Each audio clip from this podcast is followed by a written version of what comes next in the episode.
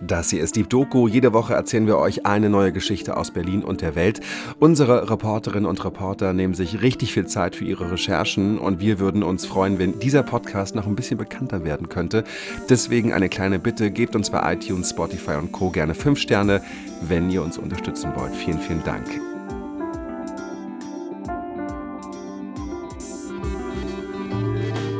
Ich bin Johannes Nichelmann und darum geht es heute bei Deep Doku.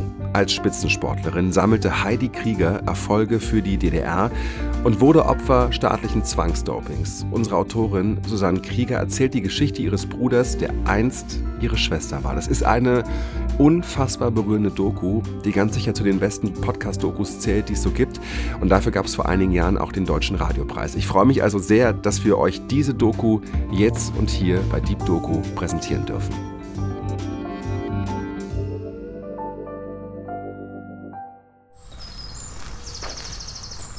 Und weil ich ziemlich dünn und ziemlich lang war, hat man am Anfang gedacht, okay, Hürdenlaufen, Weitsprung, irgendwas machen, Hochsprung. Aber ich war da ein bisschen unbegabt zu allem. Und dann ähm, ging es doch in die Wurfrichtung. Und das habe ich gerne gemacht. Und Kugelstoßen auch. Und beim Laufen war ich immer der Letzte. Die Letzte. Ups. Schaut fast so aus, als sollte die Kugel ja ein bisschen an der Hand vorbeirutschen. Aber das war doch wieder ein 21er. Es ist Sommer 1986. Der Fernseher läuft. Europameisterschaften der Leichtathletik in Stuttgart. So souverän hat die Heidi Krieger ja noch nie einen Wettkampf bestritten. Der Vater jubelt, das Kind steht daneben. Der Präsident der Europäischen Leichtathletik-Föderation ehrt Heidi Krieger. Im ersten Durchgang gestern 21 Meter 10 persönliche Bestleistung. Ich hätte nie geglaubt, dass ich also ähm, irgendwann mal erfahren muss, dass sogar 21 Meter schon nicht sauber gehen. Auch 20 Meter. Beim Kugelstoßen der Frauen ist sind 20 Meter schon sehr fragwürdig. Aber es ist so, ich, ich hatte damals, ähm, das war so diese, diese magische Grenze für mich. 23 Meter. Für mich war es ja normal, dass alle so weit stoßen. Ich habe ja nichts anderes kennengelernt. Die Hymne der DDR. Auf dem Bildschirm strahlt eine Frau in die Menge. Sie steht im blauen Trainingsanzug auf dem höchsten Podest. Die Goldmedaille um den Hals gehängt. Die Kamera ist ganz auf die Siegerin fixiert. Stolz lächelt sie groß und kräftig. Der Vater vor dem Fernseher jubelt. Das Kind steht daneben und wundert sich. Unbesiegbar. Auch ich wurde im Prinzip medial dann als das super Nachwuchstalent hinter Ilona Sobjanik gefeiert. Und als ich Europameisterin geworden bin und auf diesem blöden Podest da rumgestanden habe, weißt du, was meine Gedanken waren? Scheiße, jetzt wollen sie es immer sehen.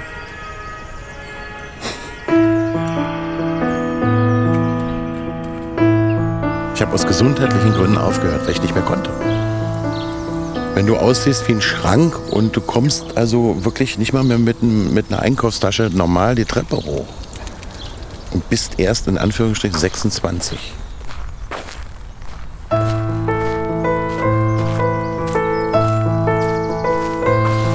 Also ich war's. Ich war ein Mädchen, bin als Mädchen zur Welt gekommen, hieß Heidi und habe auch als Mädchen mit dem Sport angefangen.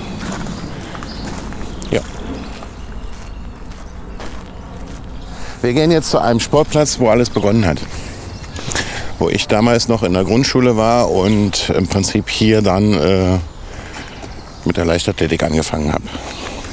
Das war so um 1976. Das war äh, normaler Sportplatz mit Aschebahn und so zwei, drei Zuschauerrängen auf einer Seite. Und ähm, wurde auch viel von Schulen genutzt, also für ihre Sportfeste.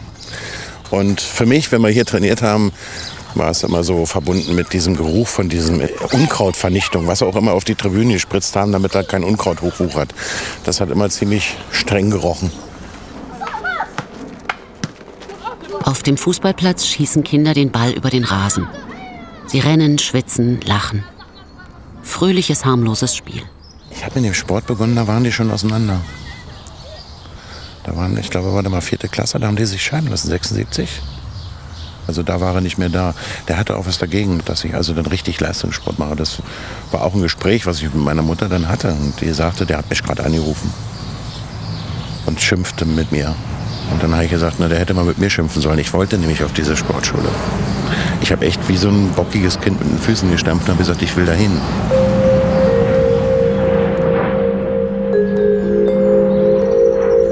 30 Jahre ist es her, dass sich Heidi Krieger die Europameisterschaftsgoldmedaille im Kugelstoßen holte. Es ist das erste Mal, dass wir gemeinsam an die Orte gehen, wo alles begann. Wir spüren eine Vergangenheit auf, von der ich bisher wenig wusste. Es ist die Vergangenheit meines Bruders Andreas, der meine Schwester Heidi war. Ich kenne die Geschichte von Andreas aus den Medien. Als erste Nachrichten vom Zwangsdoping in der DDR durch die Medien gingen, Damals sah ich Fotos von ihm in Zeitschriften. Das war Ende der 1990er Jahre. Erst 2012 fasste ich Mut, meinen Brief an Andreas zu formulieren. Dieser Brief, als ich den gesehen habe, okay, an Andreas Krieger und dann habe ich das mal weggelegt. Wie schreiben an den unbekannten Bruder? Sehr geehrter Herr, lieber Andreas, lieber Bruder, Sie kennen mich nicht, aber du kennst mich nicht, kann ich dich mit du ansprechen? Unser Vater? Was fängt der Bruder damit an? Und dann habe ich den Brief mitgenommen und wollten im Laden in Ruhe lesen, in meinem Geschäft. Und dann war ich neugierig, weil ich gedacht habe, nee, warte mal, Susanne, Susanne, da war was. Ihm die Möglichkeit des Nichtantwortens geben. Das Gefühl vermitteln, dass er entscheiden kann monatelanges Formulieren einer einzigen Briefseite. Bin runtergefahren an die Elbe mit dem Fahrrad, habe das Fahrrad abgestellt, den Brief aufgemacht und denke, okay, ist ein trauriger Anlass. Hm. Und dass dann eben nach langer schwerer Krankheit der Vater gestorben ist, dass ich jetzt gerade informiert werde und das ist meine Halbschwester. Ja, leck mich am. Die kleine Susanne. Rückzug, Hoffnung, Erwartungen zurückstellen. Ablehnung akzeptieren. Alles schon vorher abwägen, um nicht enttäuscht zu werden. Ich dachte, oh Gott, ja Mensch, jetzt bist du neugierig, was aus dem Kind geworden ist. Und da du ja so clever warst und mir eine Telefonnummer runtergeschrieben hast, habe ich gedacht, gut, die rufst du jetzt an. Es hat ja nichts mit deinem Vater zu tun, es ist, ich war neugierig auf dich. Nein, ich habe auch keine Angst gehabt, dich anzurufen. Ich fand den Schritt toll, und ich fand ihn auch mutig. Das Telefon klingelt. Seine Stimme am anderen Ende. Wir sprechen miteinander und fassen unser komplettes Leben in dreieinhalb Stunden zusammen. Die Nähe ist von Anfang an da.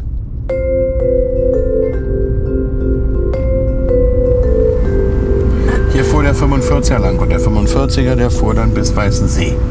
Und Weißensee bist du dann umgestiegen in die 3 und ist dann zum Sportforum gefahren.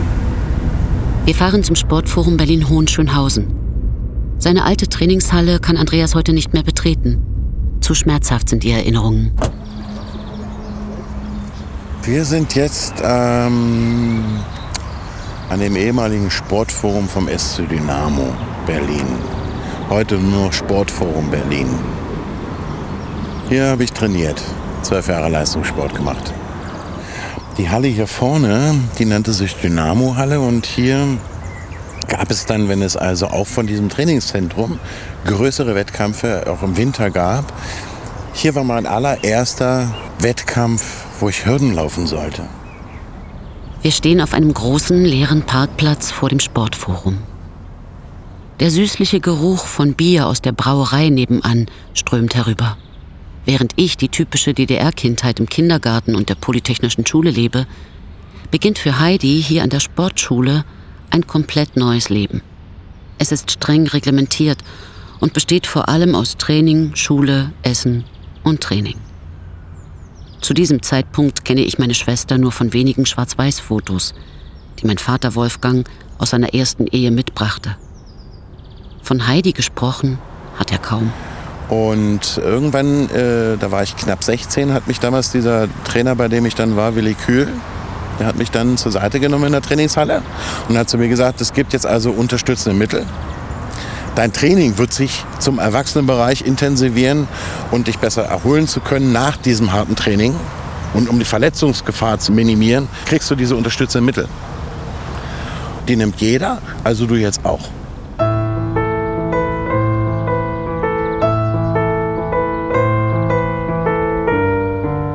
Die Antibabypille zum Beispiel, ja, die habe ich bekommen, damit ich nicht schwanger werde. Logisch. Damit ich aber nicht vor einem Wettkampfhöhepunkt ungewollt schwanger werde. Weil man hat ja Zeit und Geld in mich investiert. Aber ich hatte ja kein Interesse an Jungs. Und irgendwann habe ich die Pillen da abgesetzt. Was zur Folge hatte, dass sich bei mir in der Brust Verhärtungen bildeten. Böse Verhärtungen. Dass ich also richtig geweint habe. Dass ich also nicht mehr auf dem Bauch liegen konnte oder beim Bankdrücken. Ich habe geheult vor Schmerzen. Also bin ich zu diesem Frauenarzt hingegangen. Habe gesagt, okay, die Antibabypille habe ich abgesetzt aus den und den Gründen. Ja, dann hat er mich untersucht und hat gesagt, nur wenn du dich schon selber medikamentierst, dann musst du jetzt damit leben.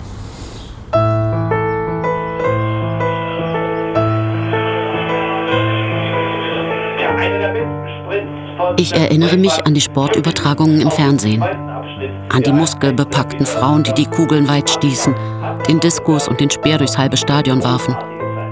Die Weiblichkeit war ihnen kaum anzusehen, die Anstrengungen umso mehr.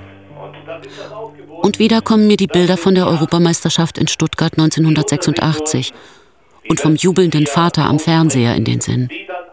Ich sehe und höre ihn deutlich, wie er Freunden und Kollegen stolz und lachend von seiner anderen Tochter, der Europameisterin, erzählt. Ich, ein zehnjähriges Kind, habe mich gewundert über die starke Frau im Fernsehen. Ich glaube sogar, da war ich schon im Appartementhaus. Da wollte Wolfgang mich mal besuchen nach den Europameisterschaften. Ja. Und ich habe gesagt, ich will diesen Mann nie wiedersehen. Da habe ich das erste Mal bewusst die Macht dieses Apparates eingesetzt und habe gesagt, ich will diesem Mann nie wieder begegnen. Und das hat man mir ermöglicht. Also ich, man hat ihn wieder weggeschickt. Wie auch immer. Ich musste nicht sehen. Aber das war wirklich, dass ich das erste Mal richtig bewusst diese Maschinerie für mich genutzt habe, um meinen Willen durchzusetzen. 21. Januar 2014. Seit unserer ersten Begegnung sind 15 Monate vergangen.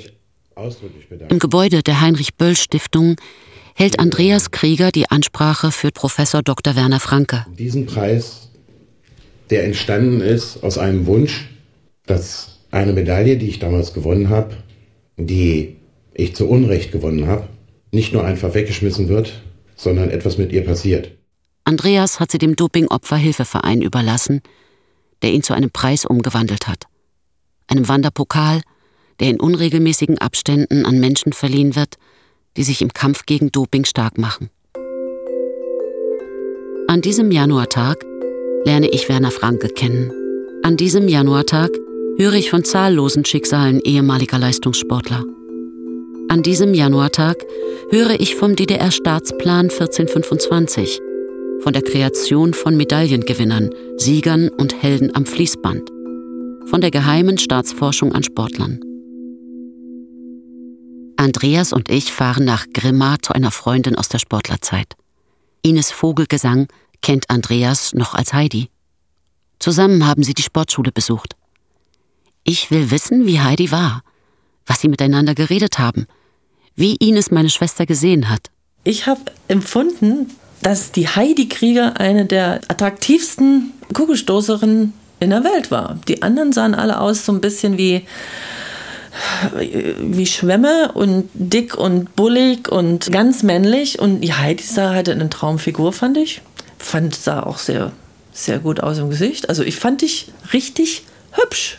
Immer und immer wieder lese ich als Studentin Artikel über Andreas. Sehe mir Fotos von Heidi und Andreas an suche Ähnlichkeiten zwischen beiden und versuche zu verstehen. Ich kann mich wirklich nur daran erinnern, dass er mir geschrieben hat, dass er sich operieren lässt und dass er sich als Mann fühlt. Und auf diese Idee wäre ich nie gekommen, eigentlich. Er hat mir erzählt, wie es ihm die ganze Zeit ging, was er ja früher nicht gemacht hat.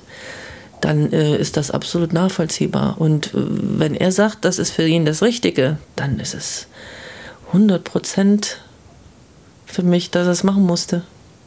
Ja. Warum magst du Frauen, bist aber nicht lesbisch? Warum bist du auf Jungs eifersüchtig, wenn du andere Frauen siehst, in die du heimlich verschossen bist? Hat man dafür einen Namen? Und da haben mir im Prinzip Leute Begegnungen im Leben geholfen. Ich habe also jemanden kennengelernt, der transsexuell war oder ist der lebte mit einer Frau zusammen, war verheiratet, hatte ein Kind. Also wir haben uns äh, also getroffen, wir sind also zu ihm nach Hause und ich habe irgendwann von diesem Thema auch alleine angefangen. Ich sage, ich habe mal einen Bericht gesehen im Fernsehen, dass sowas geht. Aber wenn ich wüsste, wie teuer das ist und was übrig bleibt, dann würde ich das machen. Und dann macht doch dieser Mann, macht das Hemd auf und sagt, das bleibt übrig. Meine Freundin damals war 1,60 Meter. Ja. Ich glaube, ich habe mich hinter ihr komplett verkrochen. Ich habe angefangen zu weinen. Richtig kotzerbärmlich zu weinen. Vor Schreck, vor Erkenntnis und vor Scham. Und der hat gelacht. ja. Und er hat mir im Prinzip auch gesagt, okay, also pass auf, das, was dich betrifft, das, was dich da gerade beschäftigt, wonach du suchst, das nennt man Transsexualität. Mhm. Also der Arzt, zu dem ich damals gegangen bin, dieser Frauenarzt, der war klasse. Du musst dir vorstellen, du gehst da als Frau zu einem Frauenarzt und möchtest eigentlich nicht mit deinem Frauennamen aufgerufen werden. Und du möchtest nicht vor 20 Leuten erzählen, warum du jetzt gerade da bist. Er hat etwas sehr Wichtiges getan. Auf meiner Krankenunterlage waren die Zeichen von Mann oder von Frau zum Mann. Und in dem Moment war auch in dieser Praxis klar, ich werde nicht mehr mit meinem Vornamen aufgerufen und werde mit Herr aufgerufen.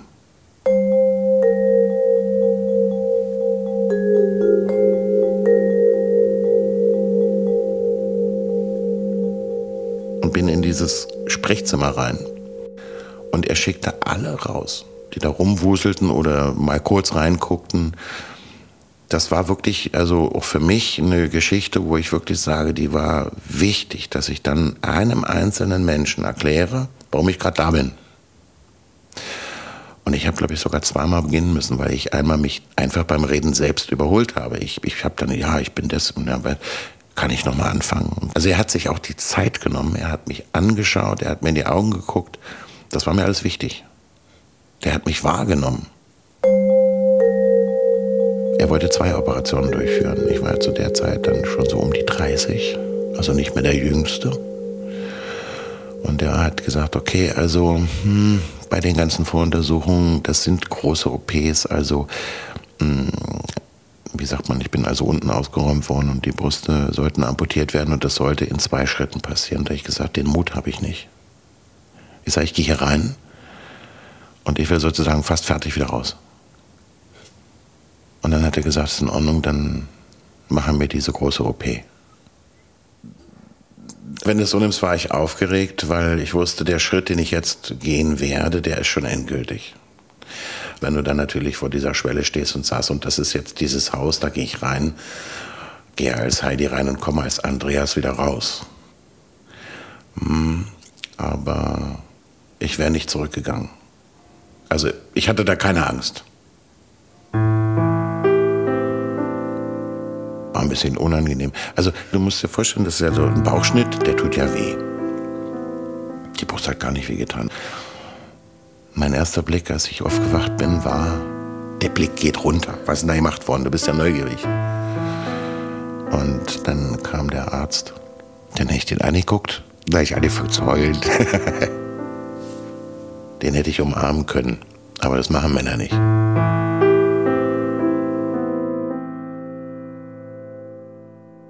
Anfang der 1990er erscheint das Buch Doping von der Forschung bis zum Betrug von Professor Dr. Werner Franke und Brigitte Behrendung. Andreas drückt es mir in die Hand. Also ich bin mit diesem Buch durch meine Mutter konfrontiert worden und da sagte sie, Kind, da stehst du drin, da stehst du namentlich drin, dass du gedopt wurdest. Und da habe ich gesagt, das stimmt nicht. Das ist westliche Propaganda und habe dieses Buch auch ganz weit weggeschoben von mir. Das zweite Mal wurde ich konfrontiert 1995, ähm, als ich dann für mich im Prinzip den Weg gefunden habe, ich werde mich operieren lassen und bin also zu einem Frauenarzt, der diese Operation noch durchführt. Und er fragte mich nach meinem Lebensweg und er fragte mich auch, haben Sie mal Hormone bekommen? Haben Sie gedopt? Und ich sagte, nein, das hätte ich wissen müssen. Dann hat er auch nur die Augenbrauen hochgezogen und hat eigentlich nichts dazu gesagt.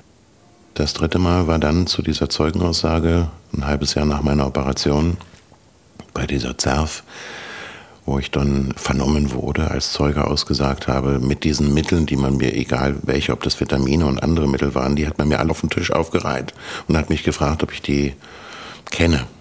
Also ohne Beipackzettel, einfach nur die Pillen oder Dragés und habe ich gesagt, ja, ja, die, die kenne ich. Das war, was ich, Vitamin C, bing, bing, bing. Und dann habe ich ein paar Sachen, an die ich mich erinnern konnte. Und dann habe ich gesagt, ja, und das sind unterstützende Mittel.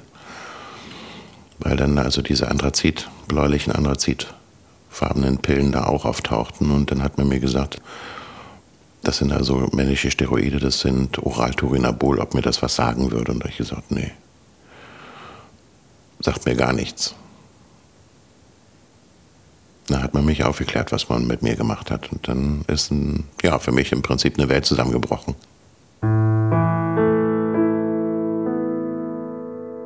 Ich lese viel in dieser Zeit, lerne andere Sportler kennen, Freunde von Andreas. Ihre Leidens- und Krankengeschichten bedrücken mich. Viele der Krankheiten, die mitunter erst Jahre nach der Sportlerkarriere sichtbar werden, werden jetzt mit Doping in Verbindung gebracht. Würde Andreas heute noch meine Schwester Heidi sein, hätte es diese Pillen nicht gegeben? Ich konnte mir die Frage nicht beantworten. Hat es jetzt wirklich mit dieser Hormonvergabe zu tun, dass ich heute Andreas Krieger bin? Ich bin kein Arzt. Ich habe immer gesagt, Leute, ich kann euch das nicht beantworten. Dafür fragt ein Fachmann. Und es gibt Belege, dass es also äh, durchaus wie ein Katalysator in einem Menschen wirken kann. Ich habe innerhalb eines Dreivierteljahres nach dieser Operation, ich habe Pubertät pur durch. Also ich war unerträglich. Ich war laut. Ich habe mit allem rumgeflirtet, was bei drei nicht auf dem Bäumen. Ich habe mich ausprobiert. Wie weit kann ich gehen? Aber ich habe mich ausprobiert. Ich war richtig auffällig.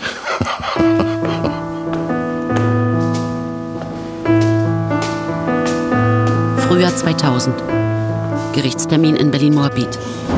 Mehr als neun Jahre nach der Wiedervereinigung und nach jahrelangen Recherchen und der Sicherstellung von Beweisen sitzen zwei Hauptverantwortliche auf der Anklagebank. Manfred Ewald, Präsident des Deutschen Turn- und Sportbundes der DDR, und Manfred Höppner, führender Sportmediziner der DDR. Das mediale Interesse ist groß. Blitzlichtgewitter, Kameras und Journalisten aus dem In- und Ausland versperren dem Protagonisten den Weg. Es herrscht ein dichtes Gedränge vor dem Verhandlungssaal. Die Nebenkläger, DDR-Leistungsträger von einst, kämpfen sich durch die Menge. Bei meiner Zeugenaussage, die ich vor Gericht abgegeben habe, ich wollte nichts vergessen. Ich habe also tagelang gesessen, um alles aufzuschreiben, was mir wichtig erschien. Und dann habe ich ein altes Mädchenfoto rausgesucht. Da war ich 21 und habe dem Richter das Foto hingereicht und habe gesagt, bevor wir anfangen, gebe ich Ihnen ein Foto, damit Sie wissen, um wen es sich handelt. Ich sage, diese Person, die Sie auf dem Foto sehen, die gibt es nicht mehr, die ist tot. Auch meine Familie weiß von diesem Prozess. Doch sie schweigt, wie immer, verdrängt. Ein Wunderpunkt, der nicht geheilt werden will. Eine Taktik, die ich nicht verstehe. Zu diesem Zeitpunkt lebe ich nicht mehr zu Hause. Ich habe längst die Lust am Fragen verloren und lebe mein eigenes Leben. Einen Abend vor diesem Prozess saßen wir in einem bayerischen Hof und wir haben über Krebserkrankungen gesprochen. Wie ist es danach weitergegangen? Der nächste mit Depression, der nächste eben Der Kinderwunsch ist einfach nicht in Erfüllung gegangen, bis hin eben zu äh, einer Mutter, die sagt, ja, und mein Kind ist mit Klumpfüßen zur Welt gekommen und muss noch weiß ich wie oft operiert werden, damit es einigermaßen funktioniert, dass er laufen kann. Also ich kann mich erinnern, dass ich sehr neugierig war. Ich wusste ja, Andreas Krieger wird auch im Kreis der Nebenkläger auftauchen und ich werde ihn kennenlernen. Und auf Andreas war ich besonders neugierig. Wir hatten am 1. Mai 2000 nachmittags eine kleine Vorbesprechung für den Prozess. Ich bin ein bisschen zu spät gekommen und habe dann in die Runde geguckt und habe gedacht, wer sieht denn hier aus, hier Andreas Krieger? Aber ich habe keinen gefunden, der irgendwie anders aussah. Es waren eindeutig alles Männer und Frauen. Und keiner sah irgendwie zwischen aus.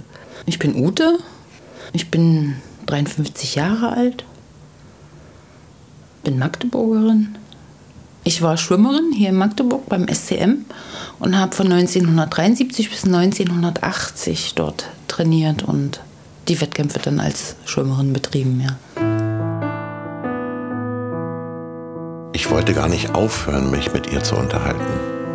Ich wollte einfach nicht aufhören. Ich wollte die Frau einfach nicht verlassen. Ich dachte, mit ihr wirst du noch weiter reden. Diese Situation im Gerichtssaal, nochmal der Sprung nochmal in die Vergangenheit, die Konfrontation mit den Schicksalen, habe ich als ziemlich anstrengend und belastend empfunden. Und umso schöner war das, dass sich eben halt auch so diese Verliebtheit anspannen, weil das war immer so ein wohltuender Kontrast zu der Härte, die in solchem Gerichtssaal herrscht, ja.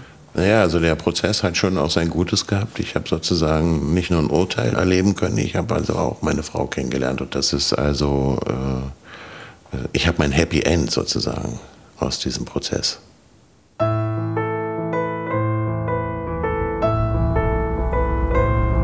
Ein warmer Maisommerregen.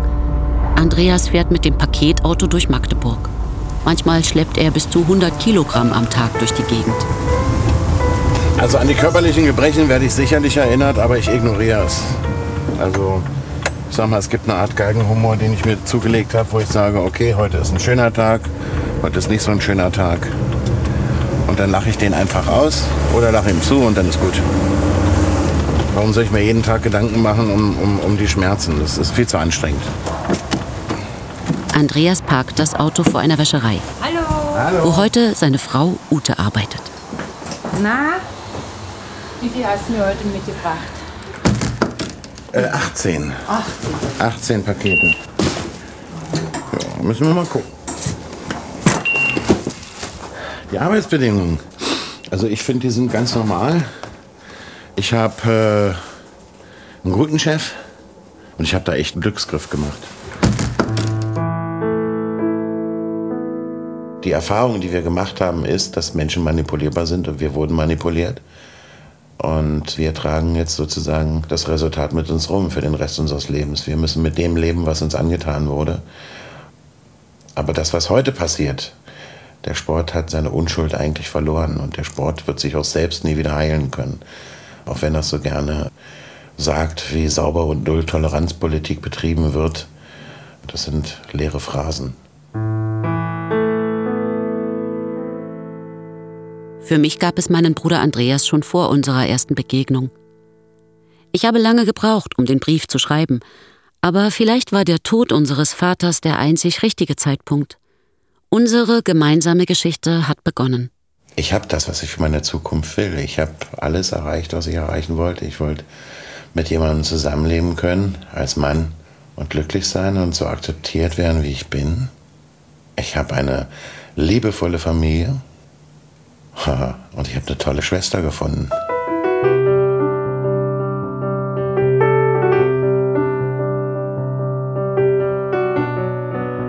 Susanne Krieger hat euch diese Geschichte erzählt und Nikolai von Koslowski hat Regie geführt. Um große Träume geht es auch in der nächsten Folge von Deep Doku.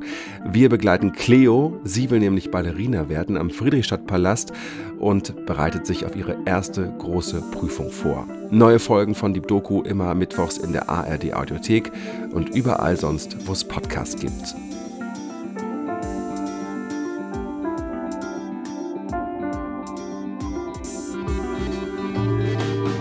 Und da gibt es auch einen Podcast, den ich euch persönlich sehr ans Herz legen möchte, nämlich Die Mauerstadt Wildes Westberlin. Auch wenn ihr in den 80er Jahren nicht in Westberlin gelebt habt oder gerade dann ist dieser Podcast sehr interessant. Es ist eine historische Reise durch das wahrscheinlich aufregendste Jahrzehnt in Westberlin, einer Insel, auf der jeder gestrandet ist, der irgendwie raus wollte aus dieser spröden, biederen Bundesrepublik. Leute zum Beispiel wie der berühmte Regisseur Oskar Röhler. Das sind zehn Folgen, die sehr viel Spaß machen zu hören, würde ich sagen. Ich habe den Podcast selbst gemacht, deswegen muss ich das natürlich sagen. Ich würde mich sehr freuen, wenn ihr da mal reinhört. Die Mauerstadt Wildes West-Berlin in der ARD Audiothek, genau wie Deep Doku. Bis dann.